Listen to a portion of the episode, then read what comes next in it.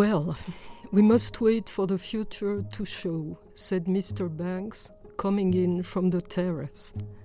Wir müssen warten, dass die Zukunft sich zeigt, sagte Mr. Banks von der Terrasse kommend. Wir müssen sehen, was die Zukunft für uns bereithält, sagte Mr. Banks von der Terrasse kommend. Wir müssen darauf warten, dass die Zukunft sich zeigt, sagte Mr. Banks, als er von der Terrasse ins Haus trat. Wir müssen warten, womit die Zukunft uns erwartet, sagte Mr. Banks, der von der Terrasse hereinkam. Warten wir, was die Zukunft für uns bereithält? Warten wir ab, was die Zukunft? Nun, wir müssen abwarten, was die Zukunft, sagte Mr. Banks, der von der Terrasse kam. Der Schriftstellerin und Übersetzerin Cecil Weißbrot ist es bekannt. Wer übersetzt, muss in Ketten tanzen. So lautet ein bekannter Spruch über die Tätigkeit. Möglichst nah am Original soll die Übersetzung sein, möglichst treffend, aber es gibt immer zahlreiche Möglichkeiten, einen Satz zu übertragen, wie wir gerade gehört haben. In Cecil Weißbrots neuem Roman Nevermore reist eine französische Übersetzerin nach Dresden, um Virginia Woolfs Roman To the Lighthouse ins Französische zu übertragen. Die Qual der Wahl bildet Weißbrot in diesem Roman ab. Streckenweise liest sich das Buch wie ein Arbeitsprotokoll. Noch nie konnte man einer Übersetzerin so detailliert bei ihrer Arbeit über die Schulter blicken. Darum geht es heute in dieser Folge von Weiterlesen, unserer Radio- und Podcast-Lesebühne von RBB Kultur und dem Literarischen Kolloquium Berlin. Ich bin Anne-Dore Krohn und ich bin sehr froh, dass wir diesen großartigen Roman Nevermore von Cecil Weißbrot auf Deutsch lesen können. Das liegt an der Schriftstellerin Anne Weber. Sie hat scheinbar Unmögliches geschafft. Sie hat die Geschichte einer Übersetzerin übersetzt und auch die zahlreichen Varianten, die Cecil Weißbrot in diesem Roman durchspielt. Für diese Meisterleistung wurde Anne Weber dieses Frühjahr mit dem Preis der Leipziger Buchmesse ausgezeichnet. Sissy Weißbrot, geboren 1954 in Paris, pendelt seit vielen Jahren zwischen Berlin und Frankreich. Sie hat zahlreiche Bücher geschrieben, zuletzt Zerstörung, Eclipse und Aus der Nacht. Und ich freue mich sehr, dass sie heute hier bei uns im RBB ist. Sie sitzt mir schon gegenüber. Herzlich willkommen, Cecil Weißbrot. Es freut mich, hier zu sein. Hier sitzt auch Thorsten Dönges vom LCB. Hallo Thorsten. Hallo. Als wir gerade zu dritt auf dem Weg hier ins Studio waren im Haus des Rundfunks, da habe ich erfahren, dass Cecil Weißbrot und Thorsten Dönges schon mal gemeinsam auf einer Reise waren, und zwar in Kiew. Was war das für eine Reise, Frau Weißbrot, und wann waren Sie in der Ukraine? Genau, das war eine Initiative ähm, des Auswärtigen Amts und des LCB, wo immer AutorInnen aus zwei europäischen Ländern gemeinsam in ein drittes Land gereist sind es war einfach ein Versuch zu schauen, wie nehmen eine Autorin aus Frankreich und eine aus Deutschland, in dem Falle sogar, die beide auch noch als Übersetzerinnen arbeiten. Anne Weber als deutschsprachige Autorin lebt in Paris. Wie nehmen diese Autorinnen gemeinsam ein drittes Land wahr? Was entdecken wir da? Wen können wir da auch kennenlernen? Also das war ein sehr europäisch gedachtes Projekt. Frau Weißbrot, 2017 war das in Kiew und jetzt der Krieg in der Ukraine. Wie geht es Ihnen damit in diesen Tagen? Denken Sie oft an diese Reise zurück, an die Begegnungen in Kiew? Ja, natürlich. Und ich habe äh, wieder Kontakt äh, aufgenommen mit äh, ein paar Menschen, die wir in der Zeit getroffen hatten.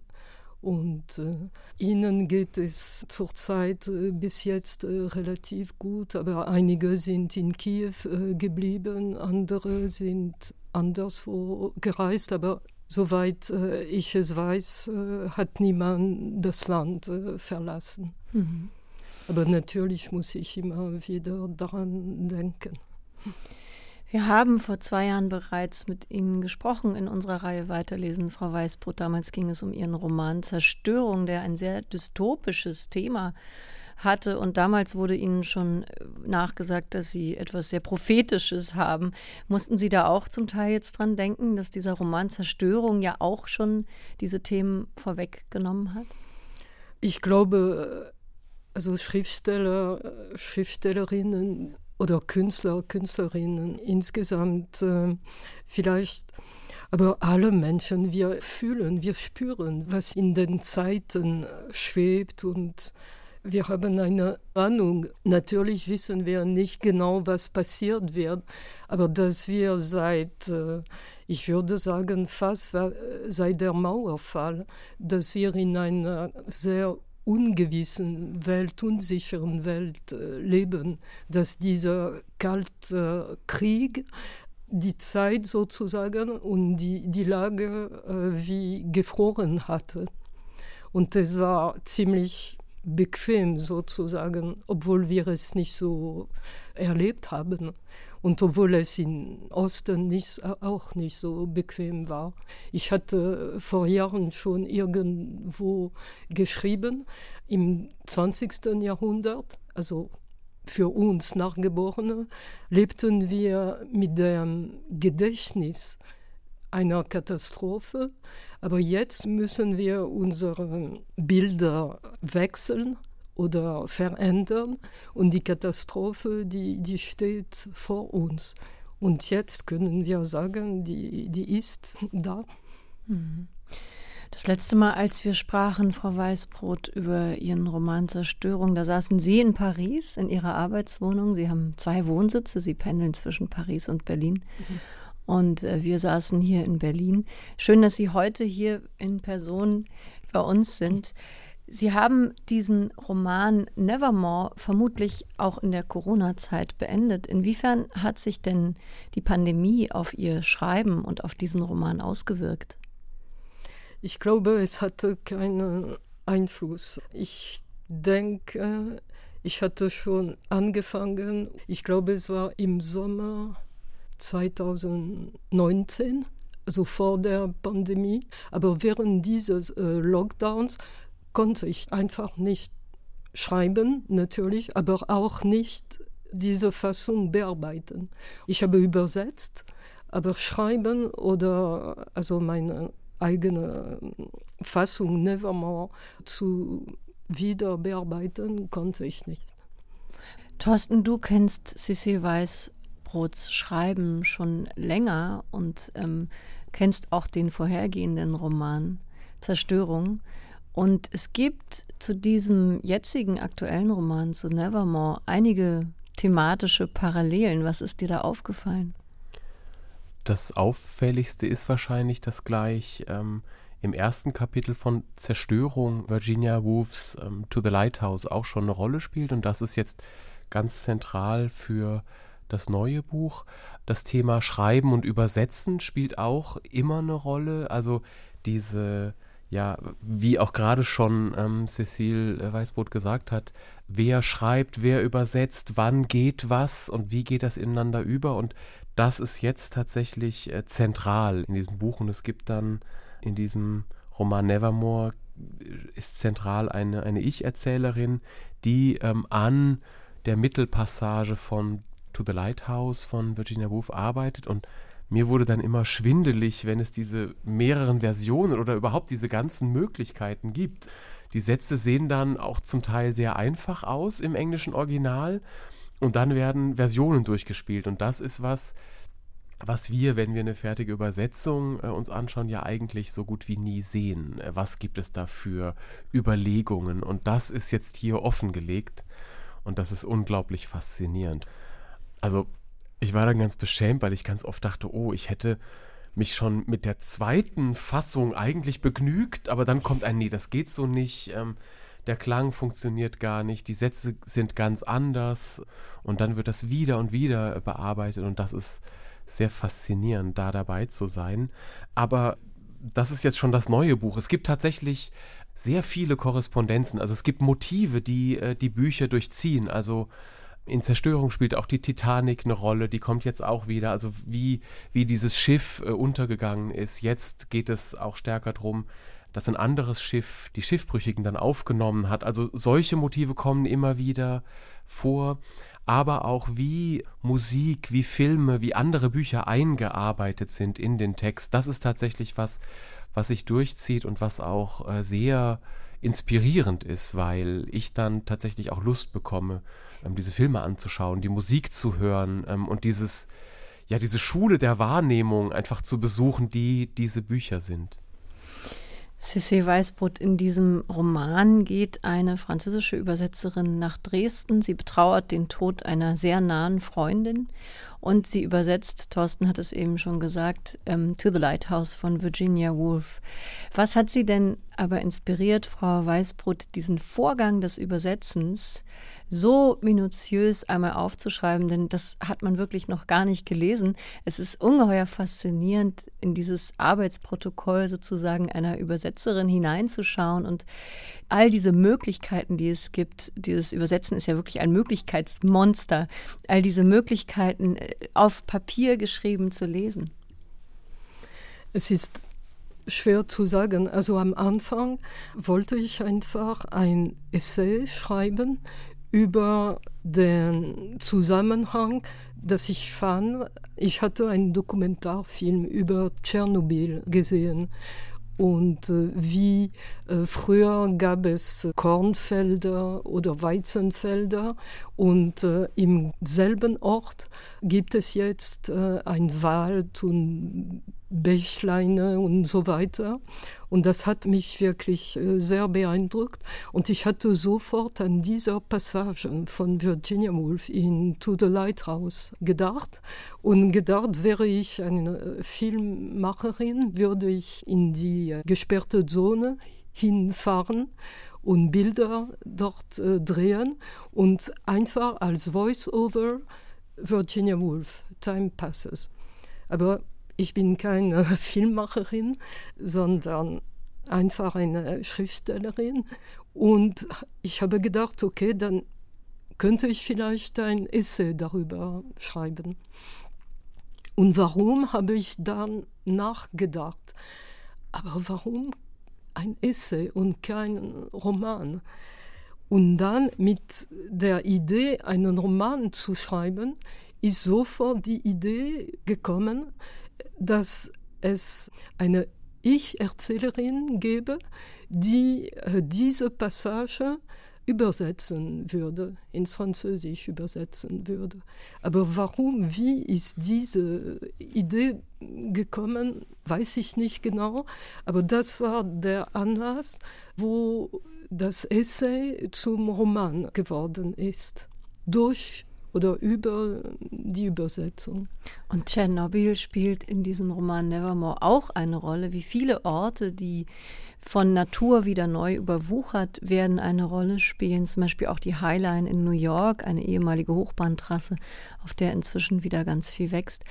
Aber dieser Vorgang des Übersetzens, das ist ungeheuer faszinierend beschrieben. Wir schauen dieser Übersetzerin wirklich über die Schulter, während sie immer wieder nach der bestmöglichen Variante mhm. sucht. Am besten, wir hören mal rein, Frau Weißbrot, denn Sie lesen uns jetzt den Anfang von Nevermore. Und da bekommt man gleich mit, wie Sie uns teilhaben lassen an diesem Übersetzungsprozess. Ja, sehr gerne. Well, we must wait for the future to show, said Mr. Banks, coming in from the terrace. Wir müssen warten, dass die Zukunft sich zeigt, sagte Mr. Banks von der Terrasse kommend. Wir müssen sehen, was die Zukunft für uns bereithält, sagte Mr. Banks, von der Terrasse kommend. Wir müssen darauf warten, dass die Zukunft sich zeigt, sagte Mr. Banks, als er von der Terrasse ins Haus trat. Wir müssen warten, womit die Zukunft uns erwartet, sagte Mr. Banks, der von der Terrasse hereinkam. Warten wir, was die Zukunft für uns bereithält? Warten wir ab, was die Zukunft nun, wir müssen abwarten, was die Zukunft, sagte Mr. Banks, der von der Terrasse kam.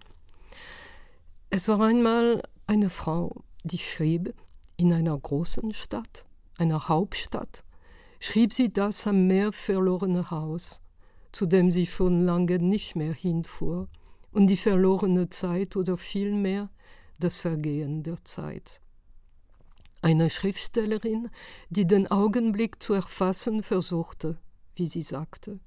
aber auch die Spuren menschlicher Präsenz in der Ewigkeit. In einem Buch, dessen Titel To the Lighthouse ins Französische übersetzt wurde mit La Promenade au Phare, der Spaziergang zum Leuchtturm, die Bewegung, die in dem To steckt, findet sich im Wort Promenade, Spaziergang wieder. Kann man aber eine Fahrt auf dem Meer Spaziergang nennen? Werden Spaziergänge nicht eher an Land gemacht? Später werden noch andere Titel hinzukommen.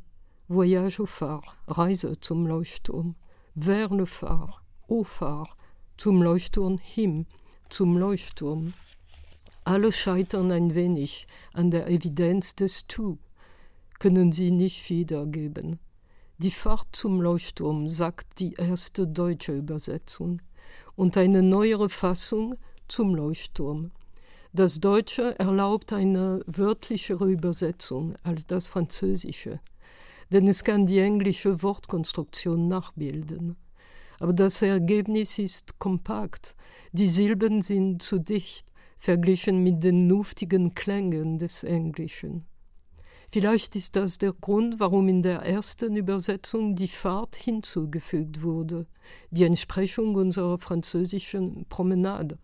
Aber anders als in Promenade steckt in Fahrt die Idee einer Strecke, die eher mit Hilfe eines Transportmittels zurückgelegt wird, das auch ein Boot, ein Schiff sein kann. In diesem Sinn wäre Voyage au phare, Reise zum Leuchtturm, die genaueste, auch in der Silbenzahl mit dem leichtluftigen englischen Titel übereinstimmende Übertragung. Auch wenn Reise ein bisschen übertrieben scheint für eine einfache Überfahrt, einen Ausflug. Aber hat diese Reise nicht über zehn Jahre gedauert? Und wer kann die Dauer einer Reise messen? Sie beginnt lange vor ihrem tatsächlichen Beginn und endet erst lange danach, falls sie denn endet. It's almost too dark to see, said Andrew, coming up from the beach. Mr. Banks ist nicht die einzige Figur. Er ist auch nicht die Hauptfigur, ebenso wenig wie Andrew. Sind sie überhaupt Figuren? Es ist fast zu dunkel, um noch etwas sehen zu können, sagte Andrew, als er vom Strand zurückkam. Es ist fast schon zu spät, um noch etwas zu sehen, sagte Andrew vom Strand zurück. Es ist zu dunkel, fast ist nichts mehr zu sehen, sagte Andrew, der vom Strand zurückkehrte. Zu dunkel, zu spät, um zu sehen, etwas zu sehen, der vom Strand zurückkam, zurückkehrte, coming in, coming up. Diese nachgestellten in und up sind wirklich knifflig. Müssen sie genau wiedergegeben werden? Können sie übergangen werden? Natürlich fügen sie etwas hinzu. Und dieses Hinzugefügte ist eine wichtige Nuance. Aber wäre es so schlimm, sie zugunsten des Rhythmus und der Wiederholung wegzulassen oder den Unterschied woanders hin zu verlagern? Venant, revenant, hochkam, zurückkam und dann zu dunkel, um was zu sehen. Die Zukunft? Die Dunkelheit bricht ein, es wird Nacht, sie gehen einer nach dem anderen nach Hause. One can hardly tell which is the sea and which is the land, said Prue. Das Meer ist kaum vom Land zu unterscheiden. Was Land ist und was Meer ist kaum zu unterscheiden. Man hat Mühe zu sagen, was Meer ist und was Land. Es ist schwer auszumachen, was Meer ist und was Land. Es ist allerzeit ein Anfang. Es hat natürlich ein Davor gegeben, es hat den Tag gegeben, aber nun fängt alles an, fängt alles von neuem an, in der Nacht, die Schöpfungsgeschichte, der Zeitenanfang. Den zweiten Teil von Zum Leuchtturm könnte man als einen Text für sich lesen. Man könnte sich ihm nähern wie einer Insel, von der aus zwar die Umrisse der Küste des Kontinents zu sehen sind, doch was zählt, ist einzig die Erforschung der Insel. eine Schöpfungsgeschichte, das Licht von der Finsternis trennen, die Wasser teilen, die oberen wären der Himmel, die unteren das Meer, dann gäbe es die Erde. Die Lighthouse Genesis unterscheidet sich ein wenig von der biblischen.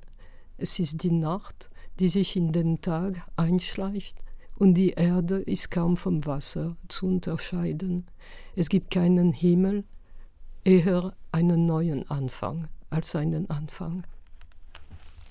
Ja, vielen Dank, Cecil Weißbrot, für diesen Ausschnitt aus Ihrem Roman Nevermore. Wir sind jetzt mittendrin im Ringen einer Übersetzerin, das haben wir eben in dieser Passage gehört, die sich immer wieder neu überlegt, wie übersetze ich To the Lighthouse von Virginia Woolf.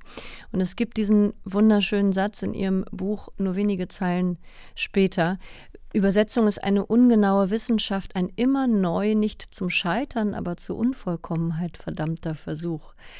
Und sie ringen in diesem Buch auch mit der Frage, heißt Übersetzen denn korrekt sein? Wie stehen Sie denn, Cecile Weißbrot, als langjährige Übersetzerin von vielen Büchern aus dem Englischen und aus dem Deutschen jeweils ins Französische zu dieser Frage, heißt Übersetzen denn korrekt sein?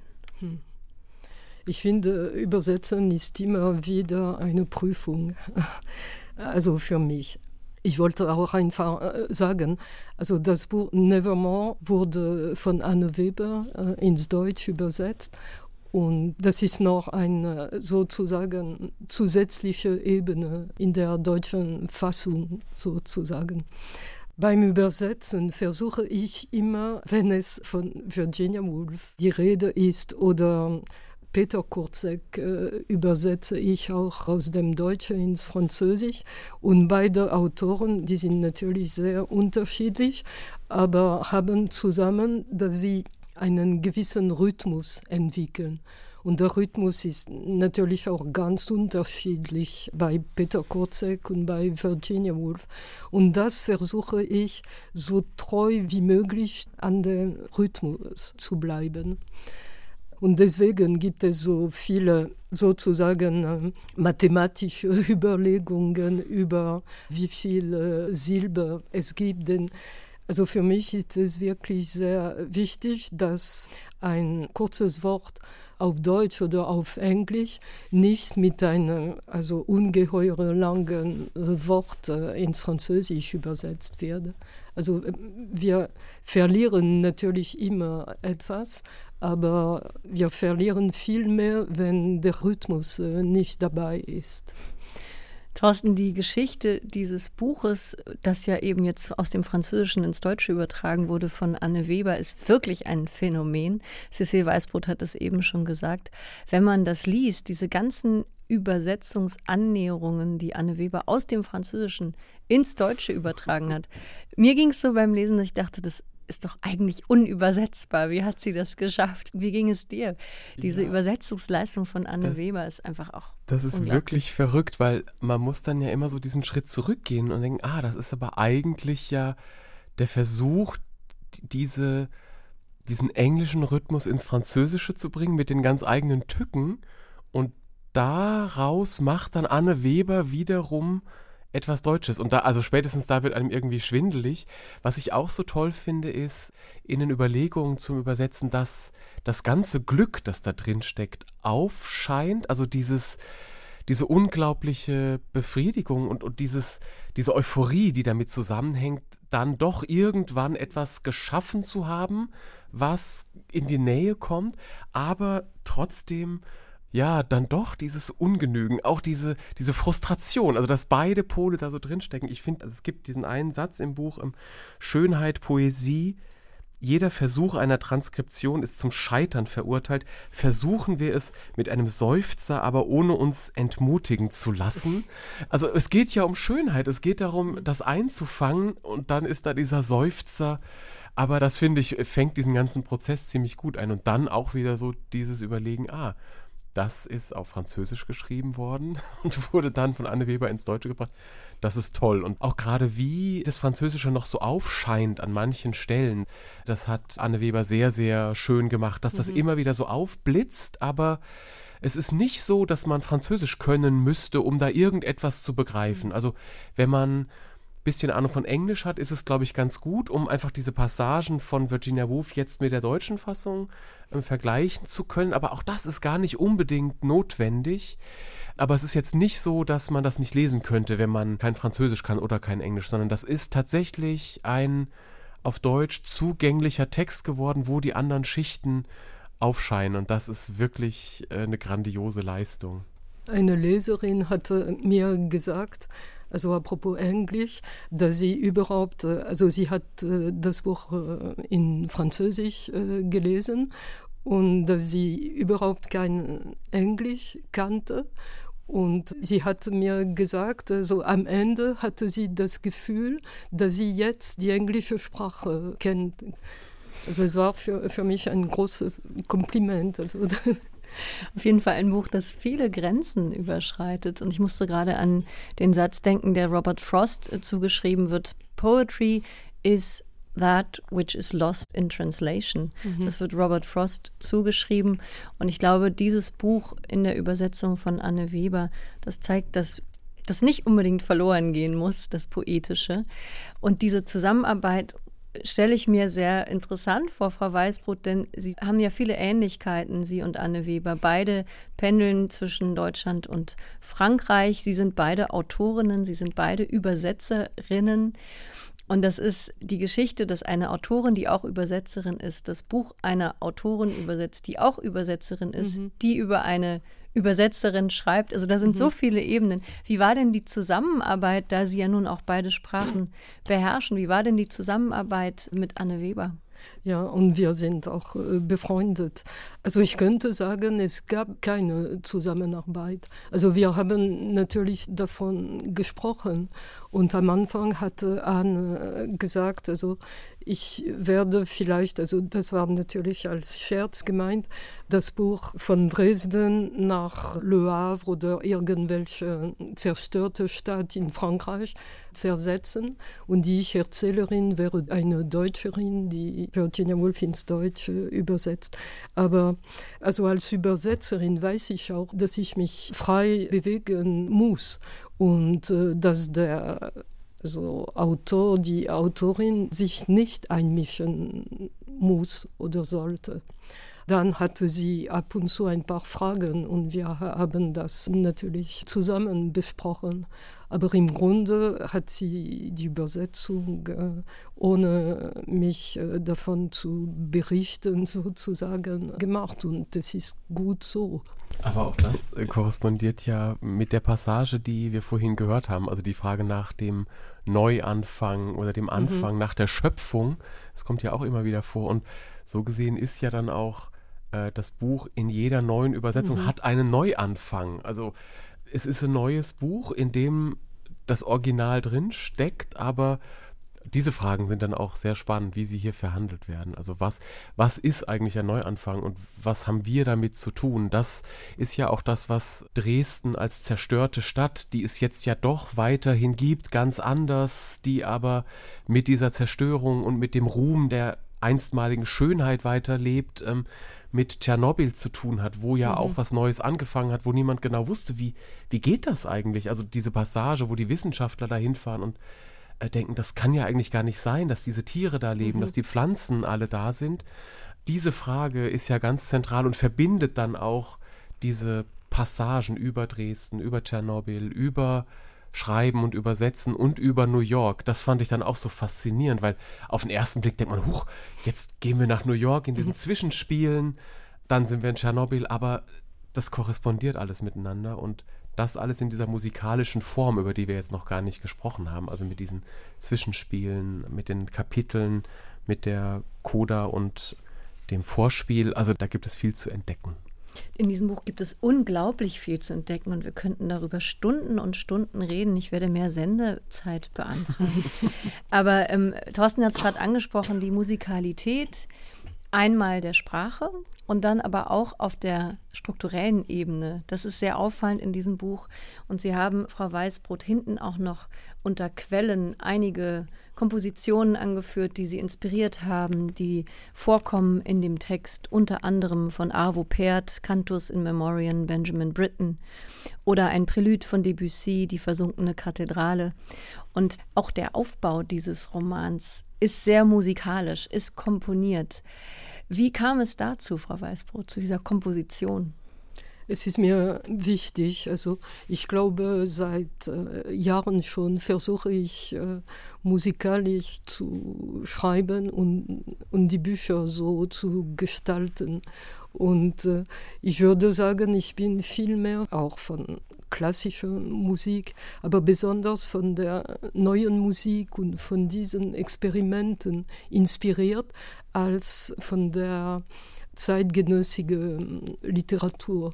Also ich finde, dass es viel mehr experimentiert wurde und nicht unbedingt nur um zu experimentieren, aber dass ich viel mehr in dem Musikbereich Sachen wagen sozusagen als äh, in der Literatur. Und ich habe immer wieder die Form des Romans sozusagen verteidigt, aber ich habe immer wieder versucht, oder schon seit langem, also am Anfang habe ich einfach Romane geschrieben, die, die vielleicht zu akademisch waren. Also ohne mich wirklich Frage zu stellen, was die Form angeht. Aber seit Jahrzehnten jetzt, äh, zwei oder mehr, versuche ich neue Formen zu entwickeln. Und die Musik hilft. Und diese Struktur und auch diese Pendeln sozusagen zwischen der Narrativ und den Stimmen.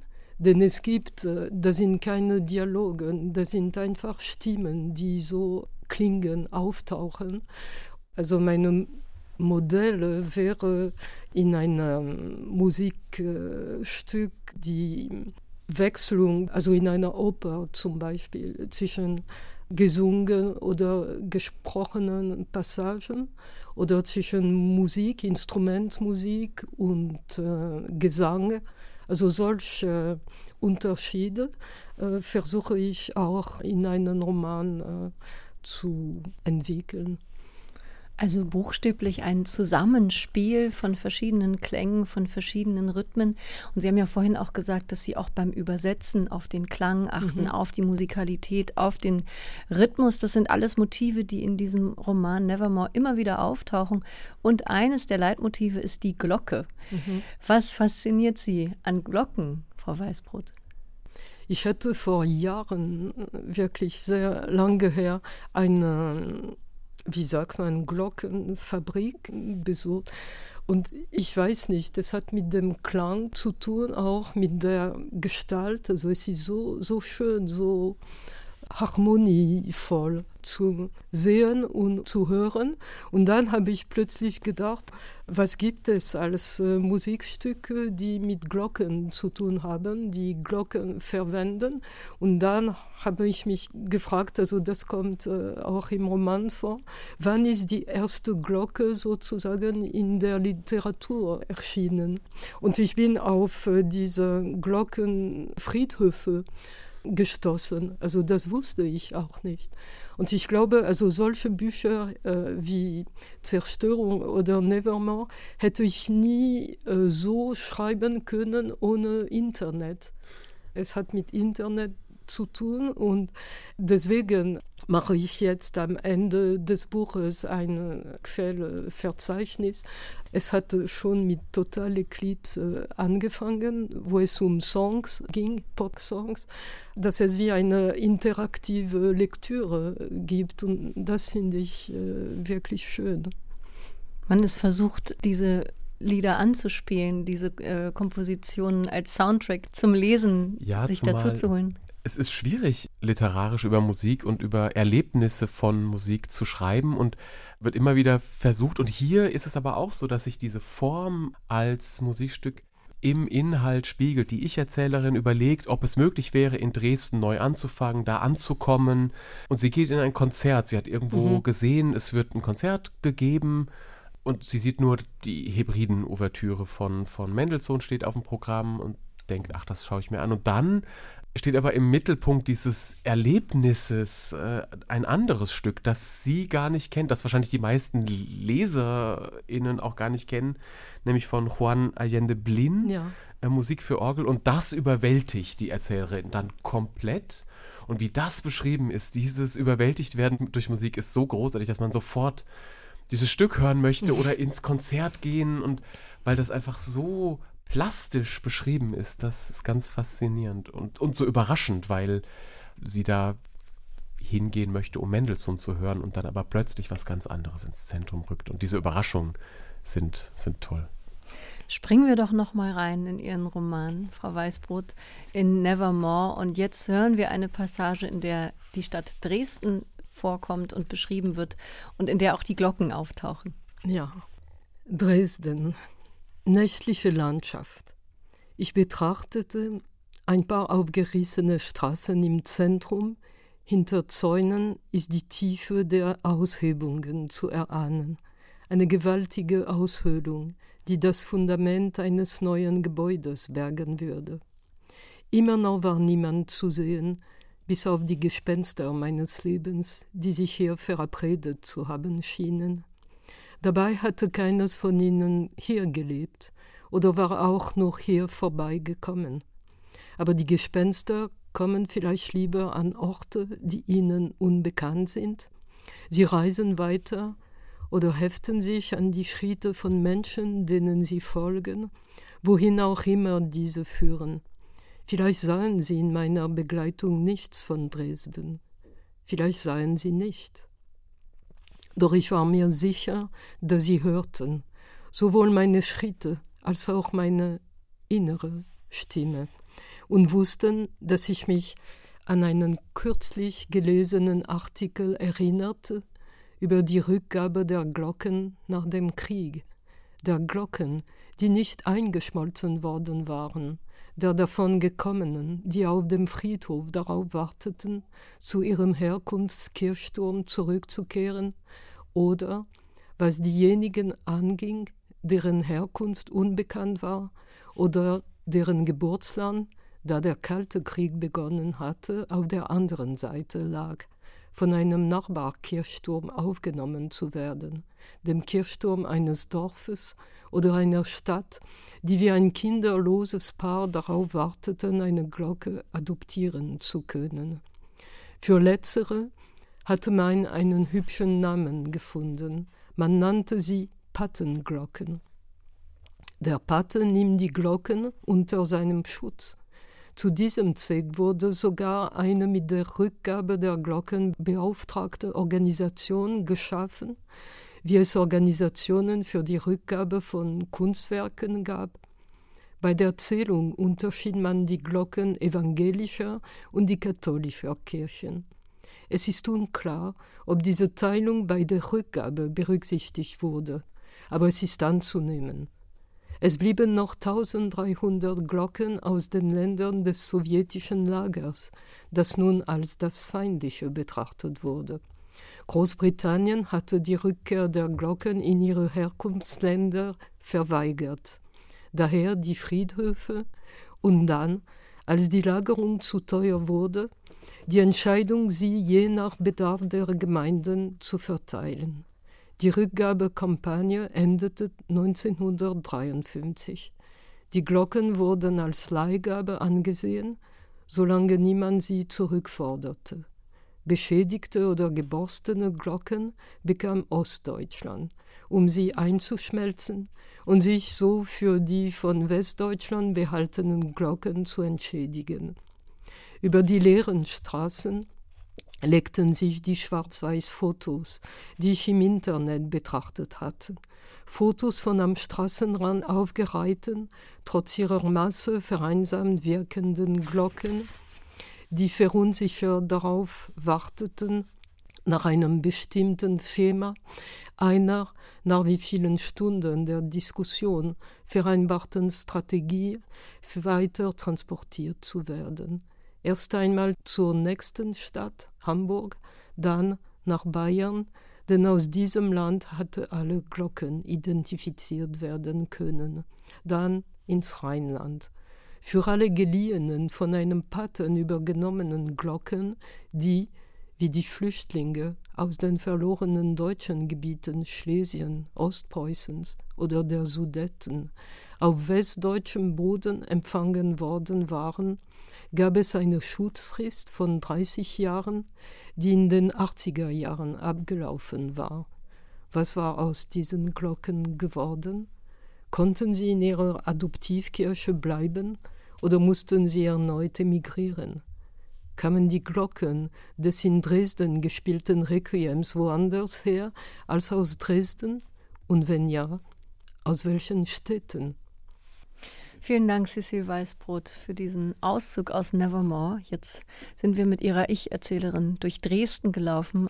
Und diese Ich-Erzählerin, die übersetzt in Dresden, ein Roman eben von Virginia Woolf, aber sie trauert eben auch sehr stark. Sie betrauert den Verlust, den Tod einer Freundin. Der ganze Roman befasst sich mit Vergänglichkeit, Vergangenheit, Vergehen, Verschwinden, Vergessen, Verblühen. Und dann dieser Schauplatz Dresden, also eine Stadt, die ja, wie wir alle wissen, 1945 stark zerstört war. Eine Stadt, in der die Zerstörung in der Vergangenheit immer noch natürlich im Stadtbild eine große Rolle spielt. Wie ist denn Ihr eigenes Verhältnis zu dieser Stadt, zu Dresden, Frau Weißbrot, dass Sie ausgerechnet diese Stadt ausgewählt haben als Schauplatz Ihres Romans?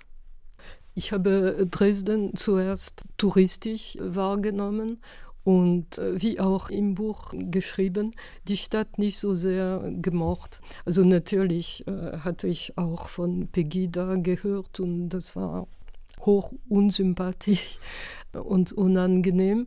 Und diese ähm, ewige Erinnerung an die Bombardierungsnacht, also Februar 1945, also alles äh, wiederherstellen zu wollen.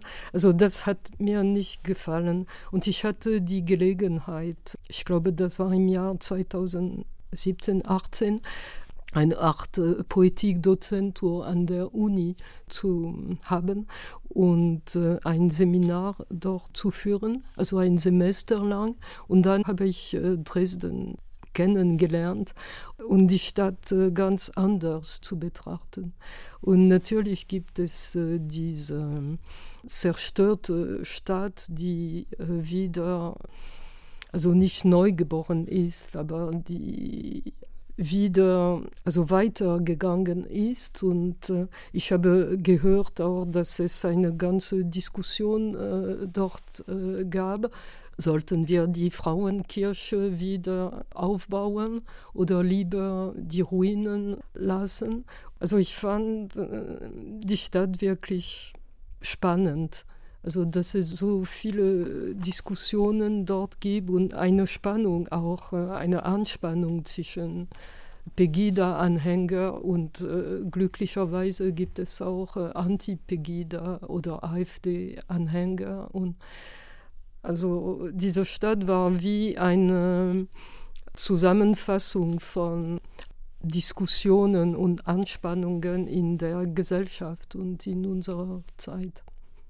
Das passt ja auch sehr gut zu einer Frage, die sich die Ich-Erzählerin auch immer wieder stellt. Soll man die Erinnerungen an eine Person in dem Fall im Stillen bewahren oder müssen sie, können sie erzählt werden? Wie viel kann man bewahren? Was kann man neu aufbauen? Wie kann man an jemanden erinnern oder an etwas erinnern? Und der Titel Thorsten Nevermore, der spielt damit ja schon eine bestimmte Tonlage an, denn bei Nevermore denken wir natürlich an Edgar Allan Poe mhm. und sein Gedicht The Raven, der immer wieder Nevermore krächzt. Wie war das für dich beim Lesen? So ein Titel, finde ich, der gibt einem ja immer was mit. Man, man schlägt ein Buch auf und hat den Titel im Kopf. Ich hatte auch den Raben im Kopf, aber das mhm. ist natürlich auch eine total schöne Überraschung, dass es dann gar nicht darum geht, mhm. sondern dass es eben um ja, den Umgang mit unwiederbringlich Verlorenem geht. Also, und auch da steckt ja auch eine Übersetzung drin. Also dieses Nevermore in einem Wort, das ja auch irgendwie Literaturgeschichte geschrieben hat in, in mehreren Texten und Büchern. Und dann auch diese Frage, ja, nie mehr, ist mhm. nicht so poetisch, sind zwei Wörter. Das kann das eigentlich nicht transportieren. Im Französischen auch genauso, nicht. plus jamais oder. Mhm. Und das ist dann ja auch, also auch die Frage nach dieser übersetzerischen Gerechtigkeit. Also, und da ist dann auch immer die Frage so, okay, dieses Wort lässt sich nicht einfangen, dann muss ich an anderer Stelle, aber kann ich dann wieder was zurückholen von diesem poetischen zum Beispiel? Aber es geht auch, ja, um den Verlust eines Menschen, der einfach nie wieder physisch da sein wird, aber in der Erinnerung hier mit diesen ja, ich weiß gar nicht, wie ich das nennen soll, Visionen, also mhm. diese Präsenz ja. ähm, dieser Freundin, die im Buch sehr stark ist. Und das fand ich, äh, ich bin kein großer Freund dieser wiederaufgebauten Frauenkirche in Dresden, aber wie das hier beschrieben wird im Buch, dass diese schwarzen alten mhm. Steine der Frauenkirche da sind als Teile dieser neuen, helleren Kirche, ja.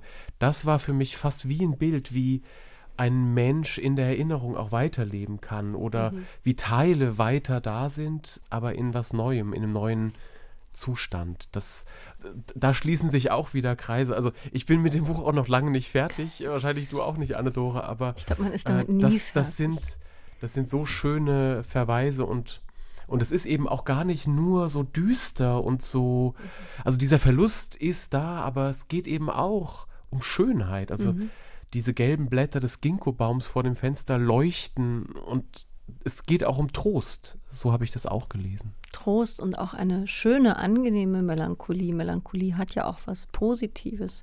Man kann ja auch in Melancholie schwelgen. Und natürlich, Sissi Weißbrot, wenn man sich ihr Schreiben, ihr Wirken, äh, all ihre Texte anschaut, dann sind das natürlich Themen, die bei ihnen immer wieder aufleuchten und auftauchen. Und das hat sicherlich auch mit ihrer Familiengeschichte zu tun. Ihre Großeltern sind damals nach Frankreich geflüchtet. Ihr Großvater wurde von den Nazis ermordet.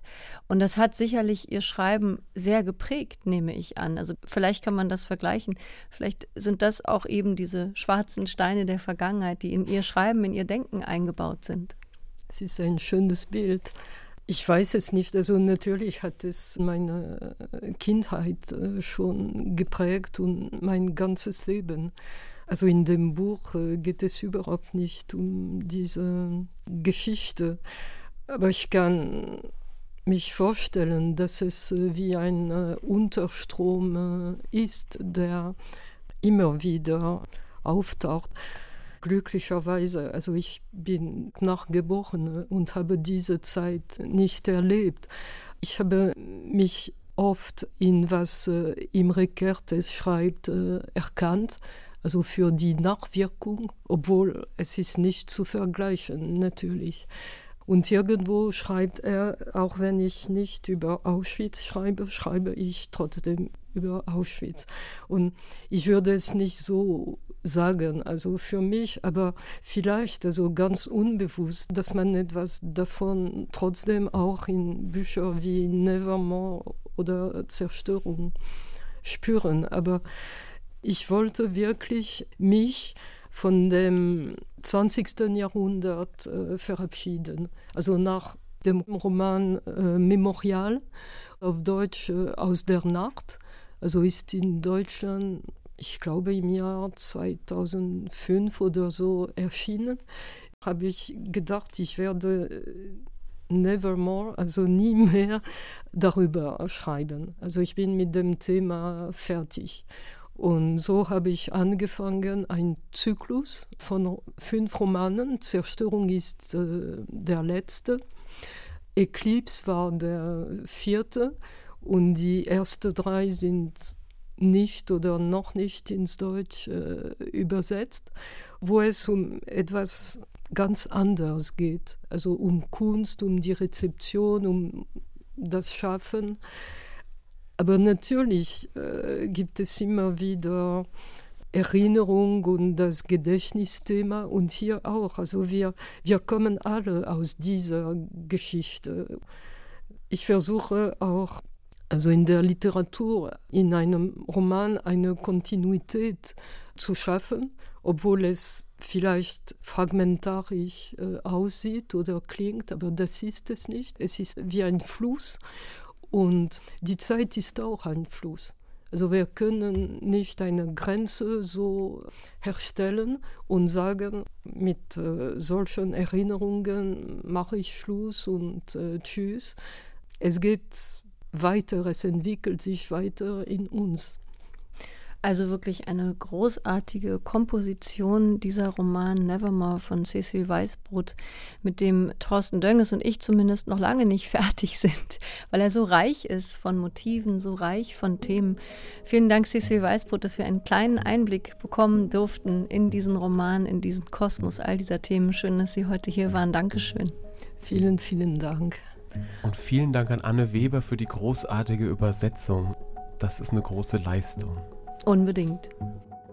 Cecil Weißbrots Roman Nevermore ist im Wallstein Verlag erschienen, hat 229 Seiten und kostet 20 Euro.